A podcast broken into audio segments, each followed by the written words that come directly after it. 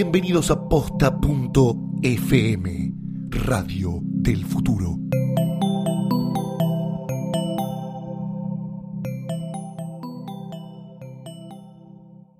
Querida Rosalba, es el cumpleaños de mi jefe. ¿Le tengo que hacer un regalo? No, de ninguna manera le tenés que hacer un regalo de cumpleaños a tu jefe, ni de cumpleaños, ni de Navidad, ni de ninguna otra ocasión. Eh, no solo que no es lo esperado o el comportamiento estándar, sino que yo te diría que es completamente inapropiado. Los regalos en un lugar de trabajo siempre tienen que ir hacia el costado, o sea, a tus compañeros de trabajo, o hacia abajo, o sea, a tus subordinados. Si vos le compras un regalo a tu jefe, es posible que tus compañeros se empiecen a sentir obligados, que estés creando como una expectativa de futuros regalos. Y en una dinámica de poder como la de jefe empleado, cuando el jefe es el que te paga el sueldo, no está para nada bueno que se genere esa obligación. Si insistís y querés regalar algo sí o sí, te recomiendo que le regales algo barato o mejor todavía algo hecho por vos.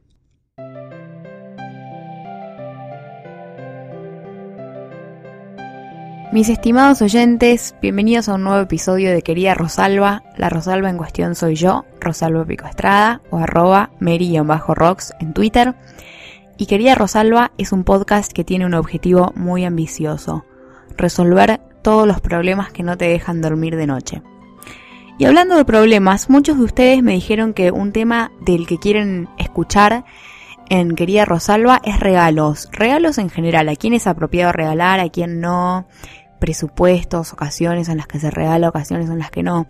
Así que los mini consejos del episodio de hoy van a estar centrados en ese tema, pero obviamente estos 10 minutos no nos van a alcanzar, así que seguramente hablemos un poco más de este tema en el próximo episodio también. Como siempre, si me necesitan, me escriben a querida rosalba Bienvenidos.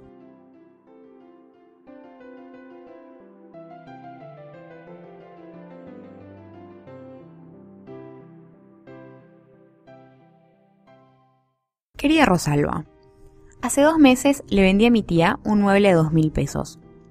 En ese momento me dio 300. Al tiempo hizo un comentario al pasar sobre el mal negocio que todo el mundo le dijo que hizo con esa compra, pero jamás volvió a hablar de lo que resta pagarme. Ya tuve algún que otro problema con plata prestada a esta tía, que me costó mucho trabajo que me devuelva. ¿Qué tengo que hacer? ¿Cómo se la pido para que no se ofenda, teniendo en cuenta que es un tema delicado para ella? Muchas gracias, sobrina deudora. Querida sobrina deudora, sé que es tarde para decirte esto, y sé que siempre es antipático escuchar algo en tono, te lo dije, pero considerando que no aprendiste de la primera vez que le prestaste plata, me parece que quizás tampoco aprendiste esta y que necesito decirte no le vuelvas a vender nada, no vuelvas a prestarle plata, no hagas ningún tipo de negocio con esta tía porque evidentemente no es bueno para la relación.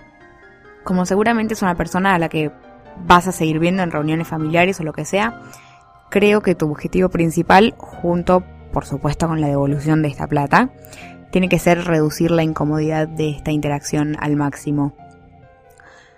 Le vas a tener que pedir directamente que te devuelva la plata.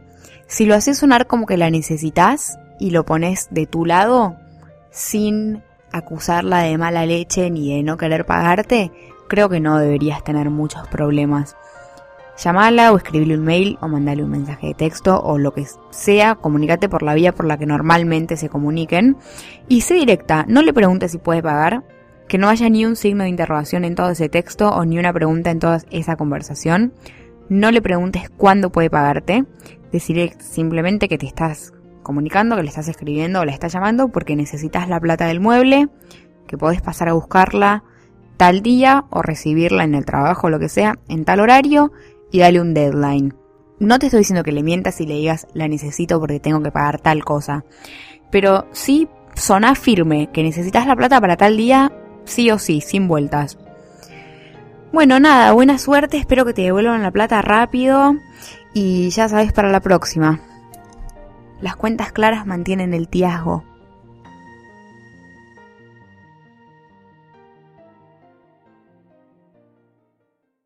No importa la ocasión, no importa si es un casamiento, si es un cumpleaños, lo que sea. Cuando haces un regalo, tenés que pensar en tus ingresos y no en los de la persona a la que le estás regalando. cada uno tiene su presupuesto y es una batalla perdida desde el comienzo tratar de igualar el nivel de gastos de otro. Querida Rosalba, vivo en una residencia en Londres y lo primero que me dijeron cuando llegué es que está absolutamente prohibido fumar, con posibilidad de recibir fuertes multas si alguien lo hace. No soy fumadora, pero descubrí que el vecino del departamento pegado al mío sí fuma en la ventana, y lo peor es que tira las colillas hacia la mía. Nuestro piso tiene un saliente en la parte de afuera y quedan todas las colillas abajo de nuestra ventana. El problema es que hoy pude ver que lo hizo, pero a la vez él me vio a mí observando su actitud. No sé si avisar en la administración de la residencia o no. Me pone en riesgo de que me cobren la multa a mí, que son 100 libras, mucha plata, y el olor a cigarrillo que entra a mi departamento me molesta mucho, pero como el vecino me vio, no quiero tener problemas con él. ¿Qué hago? Vecina no fumadora. Querida vecina no fumadora, como regla general, soy mucho más partidaria de hablar las cosas entre los involucrados como primer paso y no involucrar a ningún tipo de autoridad hasta después de haber hablado. Pero en este caso me parece que tenés todo el derecho a hablar con la administración y aclararles que no sos vos la que está fumando. No es necesario que des nombres ni que digas que es tu vecino de al lado ni que lo viste fumando ni nada, pero sí puedes atajarte, decirles que estás oliendo el humo desde tu departamento y que en tu ventana hay colillas que no son tuyas, porque no solo tenés todo el derecho del mundo a vivir sin olor a cigarrillo en un lugar donde está expresamente prohibido, sino que no tenés por qué ponerte en riesgo de pagar una multa que no te corresponde. Em, me parece que el que tiene que aprender reglas de convivencia es tu vecino y no sos vos.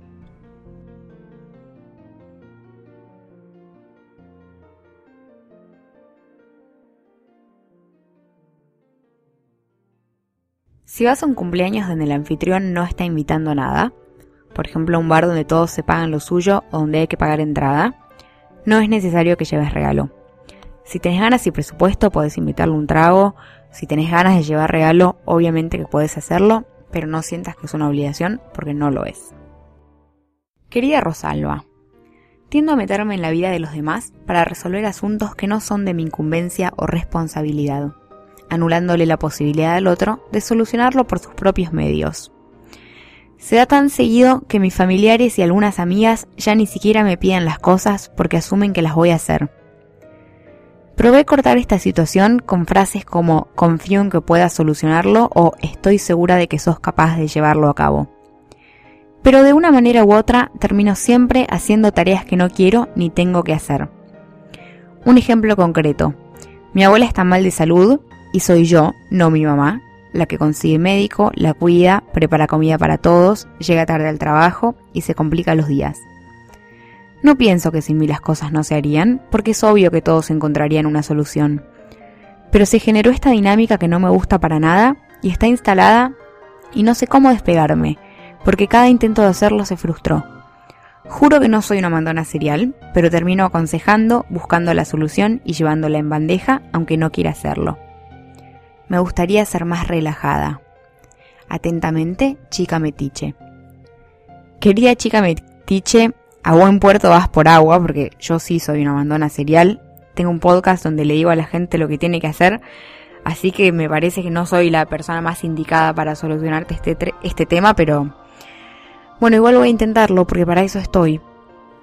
Me parece que lo tuyo es más simple de lo que parece. Simplemente tenés que aprender a decir no o mejor aún ni ponerte en situación de tener que decir no o sí.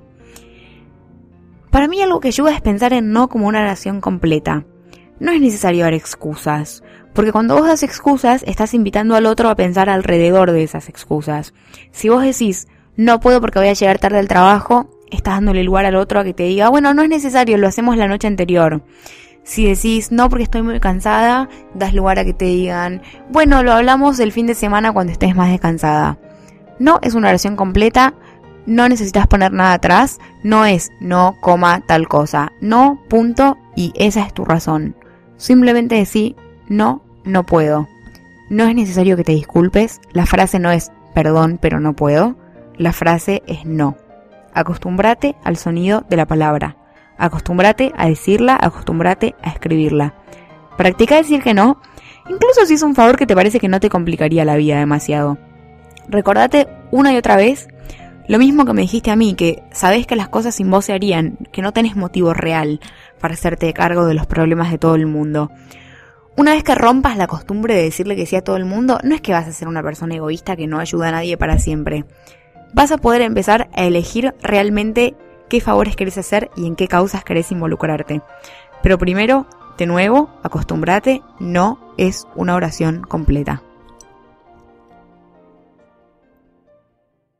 Si un grupo de amigos o compañeros de trabajo te pide plata para un regalo grupal, siempre es una sugerencia nunca una obligación. Podés poner lo que piden, podés poner más, podés poner menos, podés cortarte solo y hacer un regalo por tu cuenta, o podés no hacer ningún regalo y que no te dé vergüenza porque es una decisión personal.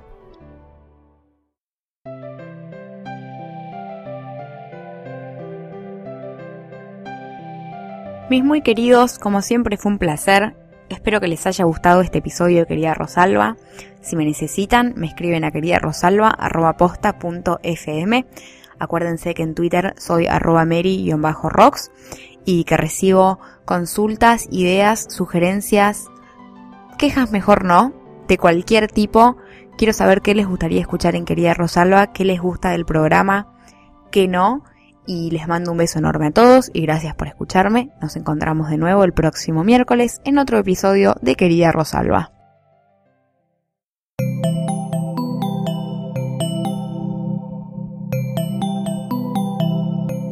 Sigan pegados a posta.fm, radio para escuchar como quieran y donde quieran. Posta.